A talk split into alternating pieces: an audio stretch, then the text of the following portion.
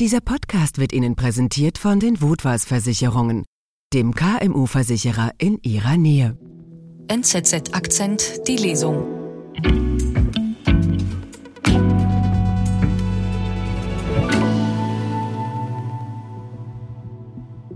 Ein zutraulicher Beluga, der schon vor vier Jahren Aufsehen erregte, ist wieder aufgetaucht. Norwegen liebt seinen Waldimir. Ein Artikel von Rudolf Herrmann, gelesen von Lotti Haple.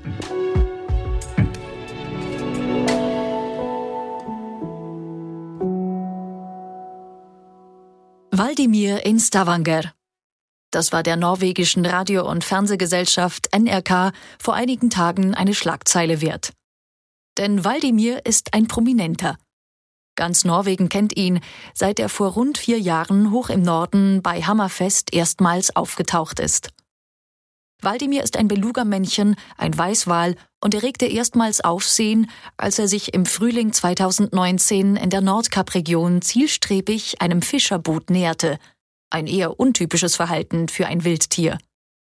Noch ungewöhnlicher war, dass er ein seltsames Geschirr aus Riemen trug, das ihm offenbar unangenehm war. Der Fischer, der ihn beobachtete, vermutete, dass der Beluga nach einer Möglichkeit suchte, das Geschirr irgendwie abzustreifen. Alsbald schossen Spekulationen ins Kraut, was es mit dem Tier auf sich habe. Von seinem Verhalten her war klar, dass es die Nähe zum Menschen gewohnt war. Beschriftungen auf dem Geschirr deuteten darauf hin, dass der Wal in Russland in Gefangenschaft gelebt hatte und abgerichtet worden war. Aber zu welchem Zweck? Bald machte der Verdacht die Runde, der Wal sei möglicherweise für Spionage eingesetzt worden. Das Geschirr sei nämlich für die Befestigung einer Kamera durchaus geeignet gewesen. Ob Spion oder nicht, der Beluga wurde zum Medienstar. Die damalige Ministerpräsidentin Erna Solberg ließ es sich nicht nehmen, ihn bei einem Besuch in Hammerfest persönlich zu füttern. Der Sender NRK veranstaltete eine Internetabstimmung zur Frage, welchen Namen sich die Öffentlichkeit für das Tier denn wünsche. Obenaus schwang Haldimir, ein Wortspiel aus Hall, Wahl und dem russischen Vornamen Wladimir. Fortan stand Waldimir unter liebevoller Beobachtung, nicht zuletzt durch eine ihm gewidmete Facebook-Gruppe. Die erste Sorge galt der Frage, ob er in freier Wildbahn überleben könne. Das hat sich in der Folge nicht als Problem erwiesen. Jedoch können sich Fachleute immer noch nicht wirklich einen Reim darauf machen, aus welchen Motiven und nach welchen Mustern der Beluga sich bewegt. Eine eigens für Waldimir gegründete Non-Profit-Organisation One Whale versucht seit zwei Jahren Antworten zu finden. Dank One Whale sind Waldimirs Reisen nun gut dokumentiert. So weiß man, dass er sukzessive nach Süden schwamm, oft nahe an der Küste. Ob er das tat, um eine Wahlkolonie zu finden, der er sich anschließen könnte, oder schlicht aus Wanderlust vermochte Sebastian Strand, Meeresbiologe von One Whale, gegenüber Medien jedoch nicht zu sagen. Sicher sei lediglich, dass Waldimir sich schon längere Zeit in einem Umfeld bewege, das nicht einem typischen Beluga-Habitat entspreche. Gesundheitlich scheine es ihm dennoch gut zu gehen. Doch Waldimirs Lebensstil birgt laut der Organisation Gefahren. Einerseits deshalb, weil Menschen versucht sind, ihm mit Booten nachzuspüren, wenn seine Aufenthaltsregion bekannt ist.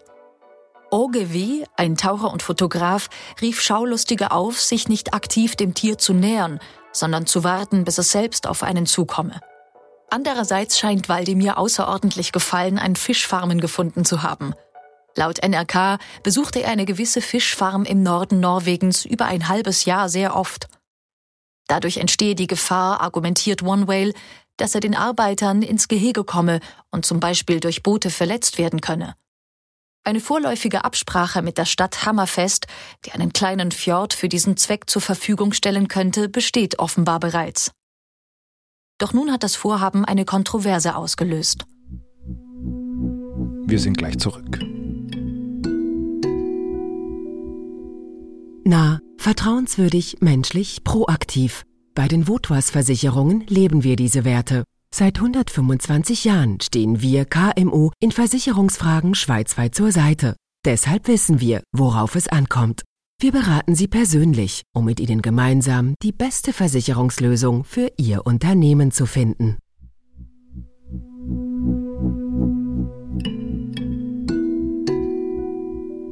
Audun Rickardsen, ein Wahlforscher der Universität Tromsø, hält die Gefahr von Konflikten zwischen Fischzüchtern und Waldimir für überzeichnet.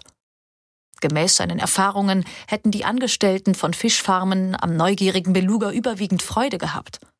Das wurde auch von deren Seite bestätigt. Waldimir sei unterhaltsam gewesen und sie hätten es bedauert, als er sich entschlossen habe, weiterzuziehen. Rickardson betrachtet das Projekt eines Wahlreservats auch aus praktischen Gesichtspunkten als unrealistisch. Er glaube nicht, dass sich ein Fjord mit einem Netz absperren lasse. Die Kräfte der Wellen und Gezeiten seien wohl zu groß. Das norwegische Amt für Lebensmittelsicherheit, das auch für Fragen der Tierwohlfahrt zuständig ist, sähe es ebenfalls lieber, wenn Waldimir in vollkommener Ungebundenheit leben könnte. Auch im Fischereidirektorat teilt man diese Ansicht. Wale benötigen für ein gutes Leben große Räume, heißt es. In einem Reservat sei das schwierig zu simulieren. Und Waldimir habe gezeigt, dass er sein eigenes Futter zu finden vermöge. Deshalb sei es angemessen, dass er ein Leben in Freiheit führen dürfe.